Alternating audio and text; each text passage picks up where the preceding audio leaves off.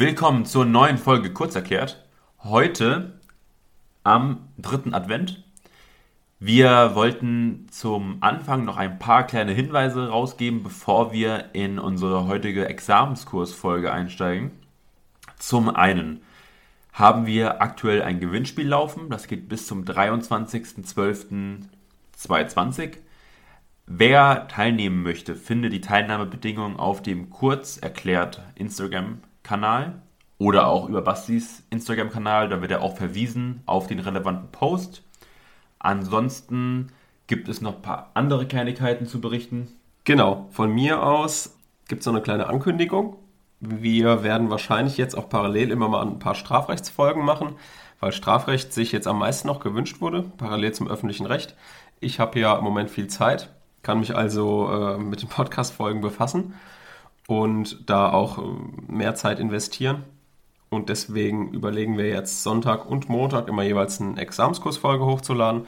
Sonntag bleibt beim öffentlichen Recht und Mittwoch kommt dann entweder eine Folge aus dem Strafrecht oder ähm, irgendeine andere Folge, die wir uns halt überlegt haben. Schickt uns dafür gerne eure persönlich begangenen Strafbestände und ähm, dann schauen wir uns an, am besten mit Vor- und Nachname und Geburtsdatum, dann gucken wir uns das Ganze mal an und versuchen uns einzubauen in die Folge.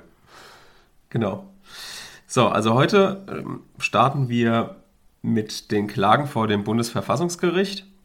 Es ist ein sehr trockenes Thema, das habe ich, hab ich schon Kurasch vorgewarnt vor der Folge, weil wir schauen uns jetzt an, wie ein Organstreit funktioniert, wie eine abstrakte Normkontrolle funktioniert, aber das schauen wir uns auch nur in der Zulässigkeit an. Das heißt, für einen Laien extrem langweilig, aber ich versuche es natürlich irgendwie attraktiv zu gestalten, damit ihr auch besser zuhören könnt, damit wir mal vor allem jetzt das erste Mal uns richtig das Verständnis von diesen zwei Klagearten herleiten, denn die meisten lernen das einfach nur auswendig, das Schema. Das habe ich auch am Anfang gemacht, aber es sitzt einfach viel mehr, wenn man das äh, generell verstanden hat, warum gibt es warum gibt's dieses Verfahren und ähm, wie funktioniert das. Wie viele Seiten hast du hier stehen? Ja, viele Seiten. Freust, freust dich schon? Ja, super. okay. Wir starten jetzt erstmal mit einem Literaturverzeichnis. Denn viele haben immer gefragt, welche Materialien wir oder beziehungsweise ich im Examen benutzt habe. Und deswegen schauen wir uns mal an, was könnt ihr denn jetzt für zum Nacharbeiten oder wenn ihr das parallel lernen wollt, für die Klagen vor dem Bundesverfassungsgericht für Literatur benutzen. Erstmal zu den Fällen. Ich habe immer die Saheimer Fälle, die wir ja auch schon in den anderen Folgen mit dem Professor Dr. Stehlkens ähm, besprochen haben, die habe ich benutzt. Das sind die Fälle zum Staatsrecht. Dort findet ihr auch immer gute ähm, Schemata zum, zur abstrakten Normkontrolle und zum Organstreit. Dann ein Skript. Ich habe für die Examensvorbereitung, das ist jetzt keine Werbung, das ähm, Crashkurs-Skript von Jura Intensiv benutzt, weil ich dort weil dort alle Probleme gut zusammengefasst waren. Jetzt im Staatsorganisationsrecht fand ich das jetzt nicht so gut.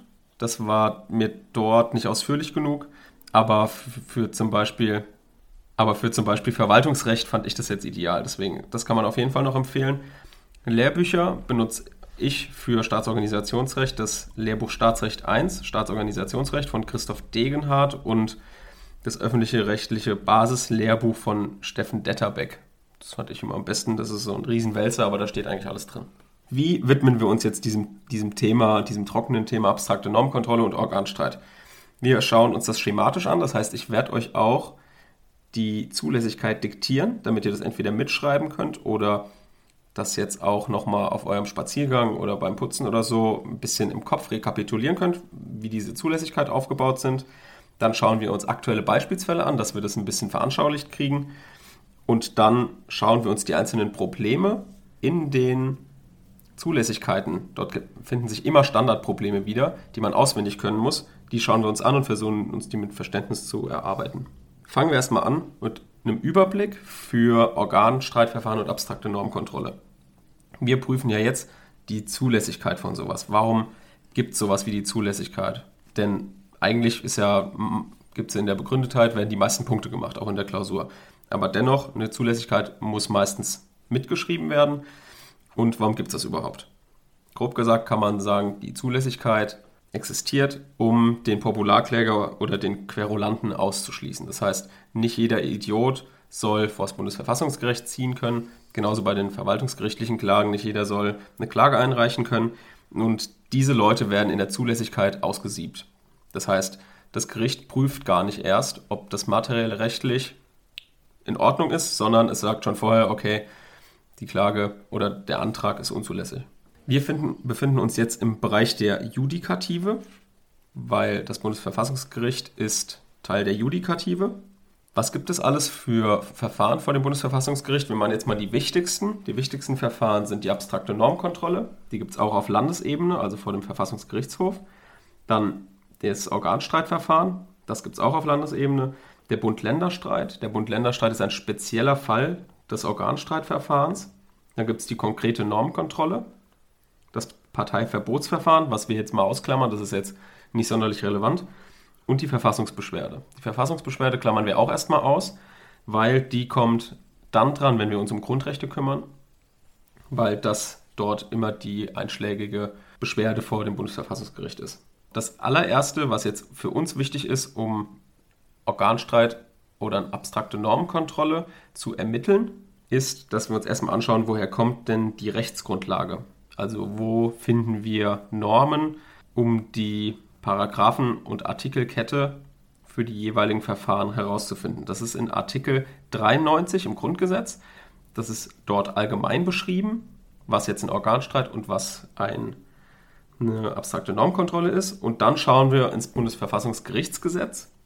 Dort gibt es den Paragraph 13, der das auch nochmal aufzählt. Der ergänzt praktisch Artikel 93 und verweist dann auch noch auf weitere Abschnitte, die dann das nochmal, ich sage jetzt mal, konkretisieren, dieses Verfahren. Das heißt, wir haben einen dreistufigen Schritt, den wir uns angucken. Artikel 93 Grundgesetz, Paragraph 13 Bundesverfassungsgerichtsgesetz und den dazugehörigen Abschnitt. Den Abschnitt findet ihr immer im Paragraph 13 im Bundesverfassungsgerichtsgesetz, steht immer dahinter wenn zum Beispiel Organstreit gefragt ist, welcher Abschnitt jetzt für das Organstreitverfahren gilt. So, dann kommen wir jetzt mal zur abstrakten Normkontrolle. Dann schauen wir uns jetzt genau diesen drei Schritt mal an von der abstrakten Normkontrolle. Die findet sich in Artikel 93 Absatz 1 Nummer 2 und Paragraph 13 Nummer 1 Bundesverfassungsgerichtsgesetz in Verbindung mit den Paragraphen 76 fortfolgende Bundesverfassungsgerichtgesetz. Was ist denn jetzt genau eine abstrakte Normkontrolle? Dann können wir jetzt mal den Kursch fragen, was denn das ist oder was stellt man sich darunter vor? Da geht es darum, die, die Kompetenzen der einzelnen äh, Funktionen miteinander zu vergleichen. Also wer hat welche Kompetenz und wer überschreitet seine Kompetenz. Nee. Okay, scheiße. das ist das, das ist das Organstreitverfahren, was du beschreibst. Ach, wo siehst du? Genau. Abstrakte Normkontrolle heißt ja schon Normkontrolle. Das heißt, es wird eine Norm auf die Übereinstimmung mit höherrangigem Recht überprüft. Also mhm. auf Deutsch gesagt, es wird ein Gesetz überprüft. Ja. Jetzt ist natürlich die Frage, kann jetzt jeder Bürger eine abstrakte Normkontrolle vor dem Bundesverfassungsgericht erheben? Nein. Richtig. Die muss ich erstmal hochkämpfen bei den ganzen Gerichten. Also kannst du nicht direkt zum. Ja, äh, nein, ist auch falsch. Der Normalbürger kann keine abstrakte Normkontrolle erheben. Das, was du beschreibst, ist das richtige Vorgehen, um gegen ein Gesetz vorzugehen. Also hm. Da können wir jetzt mal kurz verwaltungsrechtlich überlegen, wie kann denn der Normalbürger gegen ein Gesetz vorgehen? Der kann mit der Feststellungsklage gegen ein Gesetz vorgehen. Die Feststellungsklage wirkt inter partes, das bedeutet nur zwischen ihm und dem Gesetz wirkt das. Er möchte ein Rechtsverhältnis dort festgestellt haben. Das Rechtsverhältnis wäre in dem Fall die Situation, ob jetzt dieses Gesetz ihm gegenüber wirksam ist. So, das greift aber nicht das Gesetz an, sondern das stellt nur eine Situation klar. Mhm. Das kannst du dann bis zum Bundesverwaltungsgericht dich hochklagen, aber das hat nichts mit der abstrakten Normkontrolle zu tun. Also, wir merken uns, abstrakte Normkontrolle, antragsberechtigt ist dort nicht jeder Bürger, sondern da schauen wir in den Artikel 93 Absatz 1 Nummer 2 rein. Dort steht nämlich, auf Antrag der Bundesregierung, einer Landesregierung oder eines Viertels der Mitglieder des Bundestages. Haben wir schon geklärt. Nein, ein Normalbürger kann nicht einfach eine abstrakte Normkontrolle erheben. Kann denn der Normalbürger gegen eine Rechtsverordnung oder gegen eine Satzung vorgehen? Das ist auch noch eine Frage, die dann auch ab und zu noch in dem Zusammenhang auftaucht. Ja, der Normalbürger kann gegen eine Satzung, zum Beispiel einen Bebauungsplan, ein Bebauungsplan haben wir schon geklärt, ist eine Satzung, kann der Normalbürger vorgehen mit dem Normkontrollverfahren in Artikel 47 VWGO. Das gilt dann erga omnes, das bedeutet, dass dann diese gesamte Satzung angegriffen werden kann, was bei einem normalen Gesetz nicht der Fall ist. Ein normales Gesetz kann der Normalbürger vor dem Bundesverfassungsgericht nur angreifen, indem er Verfassungsbeschwerde erhebt. Hierfür muss er dann eine Verletzung seiner Grundrechte geltend machen. Mhm. Da kümmern wir uns aber ein anderes Mal drum. Das heißt, wir merken uns abstrakte Normkontrolle. Für den Normalbürger geht das nicht. Das heißt, du musst entweder ein Bürger in der Bundesregierung sein, in der Landesregierung oder im Bundestag sitzen. Mhm. Das heißt, wir haben ja auch schon eben, eben festgestellt, dass es ein ein Verfahren ist, was nicht kontradiktorisch ist. Das bedeutet, es gibt keinen Antragsgegner hier. Das heißt, wir merken uns abstrakte Normkontrolle. Die Zulässigkeit ist total kurz. Du brauchst also keine Antragsfrist und du brauchst keinen Antragsgegner zu prüfen, was du im Organstreit wiederum hast. Das heißt, abstrakte Normkontrolle bist du mit der Zulässigkeit relativ schnell durch. Und um das jetzt, wie gesagt, ein bisschen zu verdeutlichen, können wir uns ja mal überlegen, Gab es denn in letzter Zeit mal eine abstrakte Normkontrolle? Wurde ein Gesetz irgendwie gekippt? Kannst du dich da an irgendwas erinnern? Corona. Corona? da wird kein Gesetz gekippt erstmal. Äh, aber diese ganze Hotelsache? Oder die BND-Gesetze? Die BND-Gesetze, genau. Also das BND-Gesetz, das wurde ähm, als verfassungswidrig eingestuft vom Bundesverfassungsgericht. Das wurde aber nicht im Wege der abstrakten Normkontrolle geklärt, sondern im Wege der Verfassungsbeschwerde.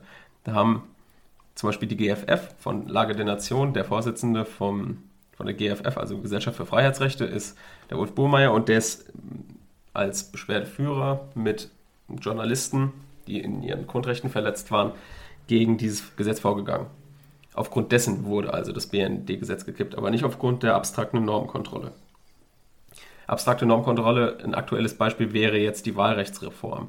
Da gehen nämlich jetzt die Grünen, Linke und äh, FDP gehen als ein Mitglied des, also ein Viertel der Mitglieder des Bundestages gehen gegen diese Wahlrechtsreform vor. Und die wollen eine abstrakte Normkontrolle erheben. Das heißt, das wäre zum Beispiel jetzt ein aktuelles Beispiel. So, dann schauen wir uns jetzt die Zulässigkeit mal im Ganzen an. Wir haben römisch erstens Zuständigkeit des Bundesverfassungsgerichts. Hier grenzen wir also immer erstmal schon für uns im Kopf ab Bundesrecht und Landesrecht. Wenn jetzt Bundesrecht angegriffen wird, also das Grundgesetz, dann befinden wir uns in der abstrakten Normkontrolle auf Bundesebene, also vor dem Bundesverfassungsgericht. Andererseits, wenn Landesrecht angegriffen wird, also die Landesverfassung oder also Landesrecht gegen die Landesverfassung verstößt, dann befinden wir uns vor dem Verfassungsgerichtshof. Unsere Norm, die wir bei der Zuständigkeit des Bundesverfassungsgerichts nennen, ist Artikel 93 Absatz 1 Nummer 2 Grundgesetz. Dann sind wir bei römisch zweitens, ordnungsgemäßer Antrag. Das ist die Norm, die dann zitiert werden muss, ist 23 Absatz 1 Bundesverfassungsgerichtsgesetz. Müsst ihr einfach zitieren, ist nie ein Problem, aber es gehört halt in die Zulässigkeit dazu. Dann römisch drittens, Antragsberechtigung. Haben wir ja eben schon geklärt, wer ist berechtigt, diesen Antrag zu stellen. Haben wir ja schon gesagt. Die Bundesregierung, hiermit sind Bundeskanzler und Bundesminister gemeint. Das heißt, trotz der Richtlinienkompetenz des Bundeskanzlers kann er nicht alleine den Antrag stellen, sondern es muss die gesamte Bundesregierung machen. Dann die Landesregierung und ein Viertel der Mitglieder des Bundestages. Warum existiert dieses Viertel Mitglieder des Bundestages? Reicht nicht, wenn die Bundesregierung und die Landesregierung das stellen kann. Antwort ist natürlich nein. Aus dem Demokratieprinzip ergibt sich der Minderheitenschutz, der auch hier seine Grundlage findet. Genau, da wir ja keinen Antragsgegner haben, prüfen wir nach der Antragsberechtigung in römisch viertens den Antragsgegenstand. Also die Frage, gegen was gehe ich vor? Hier gucken wir wieder in den Artikel, in den Artikel 93 Absatz 1 Nummer 2. Dort heißt es nämlich gegen Bundes- oder Landesrecht. Das heißt, du gehst gegen ein Bundesgesetz oder ein Landesgesetz vor. Was ist hier Voraussetzung? Voraussetzung ist, dass dieses, nehmen wir jetzt mal ein Bundesgesetz, schon verkündet wurde. Das heißt, vor Verkündung kannst du keine Normkontrolle erheben. Eine sozusagen eine vorbeugende Normkontrolle ist nicht möglich. Eine Ausnahme gibt es natürlich. Die Ausnahme ist ein Zustimmungsgesetz zum völkerrechtlichen Vertrag gemäß Artikel 59 Absatz 2 Satz 1 Grundgesetz. Was ist das genau? Es werden ja völkerrechtliche Verträge geschlossen und die bedürfen der Umsetzung durch Artikel 59 Absatz 2 Satz 1. Es ist dann sozusagen die Erlaubnis zum Abschluss des völkerrechtlichen Vertrages. Und wenn wir uns jetzt vorstellen, dass wir erst danach dieses Gesetz angreifen. Dann kann ja sein, dass das Bundesverfassungsgericht sagt, okay, die, dieses Gesetz, was den völkerrechtlichen Vertrag umsetzt, ist verfassungswidrig, es wird aufgehoben, dann ist aber trotzdem der völkerrechtliche Vertrag schon geschlossen. Das heißt, wenn eine nachträgliche Normkontrolle dazu führt, dass das Gesetz, was die Zustimmung zu dem völkerrechtlichen Vertrag erlaubt, wenn das Gesetz nachträglich wegfällt, hat das aber nichts mit dem Vertragsschluss im Völkerrecht zu tun. Wir kennen den ähm, Satz Pacta sunt servanda, Verträge werden eingehalten. Das heißt, es ändert nichts daran, dass der Vertrag geschlossen wurde. Und um das verhindern zu können, müssten wir vorher schon mit der abstrakten Normkontrolle dagegen vorgehen können. Das heißt, folgerichtig ist, dass die Bundesregierung verpflichtet ist, das Inkrafttreten des Vertrages so lange hinauszuzögern, bis das Bundesverfassungsgericht über dieses Gesetz entschieden hat. Nochmal zusammengefasst, was bedeutet Antragsgegenstand? Gegen was gehe ich vor? Wir gehen gegen ein Bundesgesetz vor. Das muss grundsätzlich verkündet worden sein, außer bei einem Zustimmungsgesetz zu einem völkerrechtlichen Vertrag nach Artikel 59 Absatz 2 Satz 1. Dort kann man auch schon vorbeugend gegen dieses Gesetz vorgehen. Ansonsten ist eine vorbeugende Normkontrolle unzulässig. So, dann kommen wir zu römisch 5. Antragsbefugnis, also was muss ich geltend machen? Hier tritt jetzt ein Standardstreit auf. Dafür schauen wir nochmal in die Norm rein, in Artikel 93 Absatz 1 Nummer 2. Dort heißt es nämlich, bei Meinungsverschiedenheiten oder Zweifeln. Also was muss geltend gemacht werden? Die Bundesregierung muss Meinungsverschiedenheiten oder Zweifel an der Gültigkeit der Norm geltend machen. Jetzt ist allerdings gibt es wieder ein klassisches Problem, weil das Bundesverfassungsgerichtsgesetz es etwas konkretisiert. Denn es sagt, die Bundesregierung muss in der Antragsbefugnis geltend machen, dass sie die Norm für nichtig hält. Das heißt, es werden hier strengere Voraussetzungen angesetzt. Hier führte ein klassischen Streit reichen Zweifel an der Gültigkeit der Norm aus.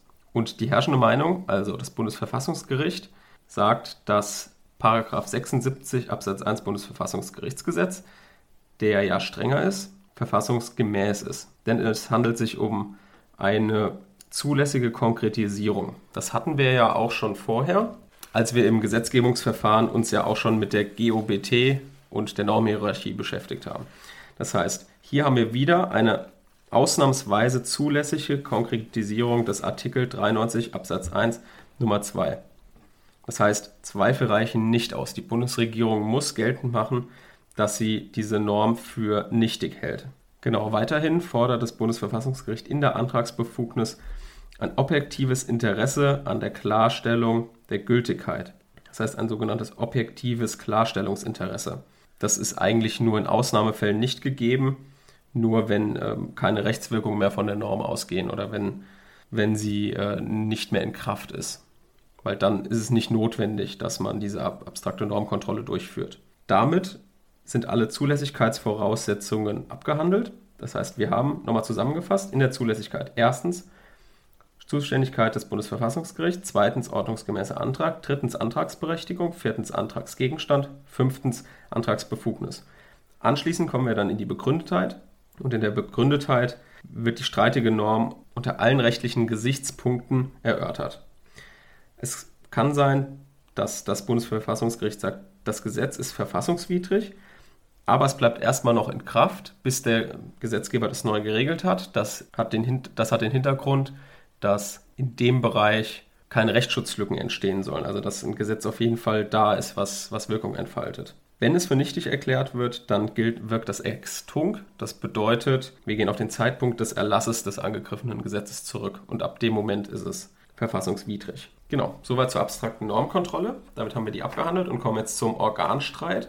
Der Organstreit setzt sich aus, dem drei, aus der Dreier-Normkette, die wir ja vorhin schon hatten, aus, zusammen aus Artikel 93 Absatz 1 Nummer 1 Grundgesetz in Verbindung mit den Paragraphen 13 Nummer 5 und 63 fortfolgende Bundesverfassungsgerichtsgesetz. Was ist jetzt genau ein Organstreit? Frage an Kurasch. Habe ich schon beschrieben. Genau, hast du schon beschrieben, sehr yes. gut. Es ist ein kontradiktorisches Verfahren. Es gibt einen Antragsteller, der gegen den Antraggegner vorgeht und ihm vorwirft, außerhalb seiner Kompetenzen gehandelt zu haben. Wir haben ein Verfahren, das ähnlich ausgestaltet ist, auch im Verwaltungsrecht, und zwar den Kommunalverfassungsstreit, um den wir uns dann kümmern, wenn wir Kommunalrecht machen. Aber jetzt erstmal hier zum Organstreit. Ein Organstreit ist dann also ein verfassungsgerichtlicher Innenrechtsstreit. Das heißt, innerhalb eines Organs oder zwischen zwei Organen wird gestritten. Klassische Beispiele sind natürlich, wenn der Bundestag zum Beispiel gegen die Bundesregierung klagt, weil sie einen Auslandseinsatz der Bundeswehr ohne Beteiligung des Bundestages geschlossen hat. Das ist ein ganz klassisches Beispiel. Dann haben wir ja auch zum Beispiel das Spinner-Urteil ja schon auch besprochen in der vorherigen Folge, wo also eine Partei gegen den Bundespräsidenten geklagt hat, auch im Wege des Organstreites. Das sind also so Beispiele, wie man sich das vorstellen kann. Kommen wir also zum, zur Zulässigkeit des Organstreites. Wir sind unter Römisch erstens wieder unterwegs mit Zuständigkeit des Bundesverfassungsgerichts. Hier gilt nichts anderes. Wenn Bundesorgane gegeneinander streiten, dann ist es eine äh, Sache für das Bundesverfassungsgericht. Wenn Landesverfassungsorgane miteinander streiten, dann ist es eine Sache für den Verfassungsgerichtshof. Dann haben wir den ordnungsgemäßen Antrag wieder mit 23 Absatz 1 Bundesverfassungsgerichtsgesetz und kommen jetzt zur Beteiligungsfähigkeit. Können wir vergleichen mit der Antragsberechtigung aus der abstrakten Normkontrolle. Hierfür schauen wir wieder in die Norm rein und die zwei wichtigen Normen, die wir hier haben, ist wieder der Artikel 93 Absatz 1 Nummer 1, der das ja allgemein beschreibt und dann den Paragraph 63 Bundesverfassungsgerichtsgesetz. Und hier sehen wir, wenn wir diese beiden Paragraphen miteinander vergleichen, dass die praktisch zwei eigene Kreise enthalten, wo sie bestimmte Organe berechtigen, beteiligungsfähig zu sein. Das ist einmal relativ allgemein ausgestaltet im Grundgesetz und im Bundesverfassungsgerichtsgesetz enumerativ aufgezählt. Das heißt, dort sind einige Bundesorgane aufgezählt, die jetzt nicht, im, die jetzt nicht explizit im Grundgesetz drinstehen. Allerdings nennt das Grundgesetz auch andere Beteiligte. Das heißt, das sind praktisch zwei Kreise, wenn ihr das vorstellt, die sich wie die olympischen Ringe ineinander verschränken und sich teilweise überschneiden und teilweise aber nicht. Hier gehen wir aber davon aus, dass wir erstmal, dass die sich nicht ausschließen, sondern dass wir jeweils in beiden gucken, okay, passt unser Organ, was hier beteiligungsfähig ist, passt das hier rein. Also wir schließen hier nichts aus, sondern gucken beide Paragraphen, die, sind diese Organe, die hier streiten, irgendwo dort drin vorhanden. Das heißt, wir packen erst alles in einen Sack und, oder in ein Sieb und gucken dann später in der Antragsbefugnis, sortieren wir dann aus. Also wer ist denn hier wirklich berechtigt? Das heißt, ihr könnt euch merken, in der Beteiligungsfähigkeit erstmal alles reinpacken, jedenfalls so gut wie, und dann später aussortieren. Das heißt, in der Beteiligungsfähigkeit oberste Bundesorgane, andere Beteiligte, die durch das Grundgesetz oder die Geschäftsordnung ähm, mit eigenen Rechten ausgestattet sind. Teile dieser Organe, die sich auf ein Recht berufen können, sind auch genannt. Das heißt, wir haben eine nicht abschließende Aufzählung und kommen dann zu römisch viertens Antragsgegenstand. Antragsgegenstand ist hier Maßnahme oder Unterlassung. Hierbei ist der Begriff der Maßnahme auch weit auszulegen, also ähm, sind alle Einzelmaßnahmen, aber auch zum Beispiel Gesetzgebungsverfahren darunter zu fassen. Was jetzt nicht darunter zu fassen sind, sind zum Beispiel irgendwelche Entwürfe oder sowas. Oder reine äh, Meinungsäußerungen. Das zählt jetzt nicht darunter, sondern die müssen schon Rechtswirkung haben. Ein Gesetzgebungsverfahren hat ja Rechtswirkung, wie wir, wie wir schon aus der vorherigen Folge wissen. Wenn wir ein Unterlassen als Antragsgegenstand gelten lassen wollen, dann muss dort eine Rechtspflicht zum Handeln parallel bestehen. Ansonsten ist, äh, ist ein reines Unterlassen nicht ein richtiger Antragsgegenstand. Kommen wir jetzt zu dem auch Klassiker aus dem Organstreit, und zwar der Antragsbefugnis. Hier muss jemand die Möglichkeit einer Rechtsverletzung geltend machen. Wir erinnern uns eben, in der Beteiligungsfähigkeit haben wir erstmal alles in unser Sieb reingepackt. Und jetzt versuchen wir, es so auszusortieren, dass nur noch die, die wirklich befugt sind, den Antrag zu stellen, übrig bleiben. Und zwar machen wir das, indem wir jetzt erstmal genau Paragraph 64 Bundesverfassungsgerichtsgesetz lesen. So, dort heißt es, der Antrag ist nur zulässig, wenn der Antragsteller geltend macht, dass er oder das Organ, dem er angehört, durch eine Maßnahme oder, äh, oder Unterlassung des Antragsgegners in seinen ihm durch das Grundgesetz übertragenen Rechte und Pflichten verletzt oder unmittelbar gefährdet ist. Das heißt, Uns fällt direkt auf, hier werden über Grundgesetz, grundgesetzliche Rechte gestritten. Das heißt, wenn wir jetzt in der Beteiligungsfähigkeit gesagt haben, dass jemand, zum Beispiel eine Fraktion, beteiligtenfähig ist, weil sie ein Teil des Gesamtorgans Bundestag ist und mit eigenen Rechten ausgestattet ist, die ihr in der GOBT, also in der Geschäftsordnung des Bundestages, verliehen wurden, dass sie deswegen beteiligungsfähig ist, müssen wir jetzt überlegen, okay, sind denn diese Rechte, die hier geltend gemacht werden, also die Rechte in dem Fall der GOBT, sind diese Rechte welche des Grundgesetzes? Und da müssen wir sagen, nein, sind sie nicht. Also eine Fraktion, die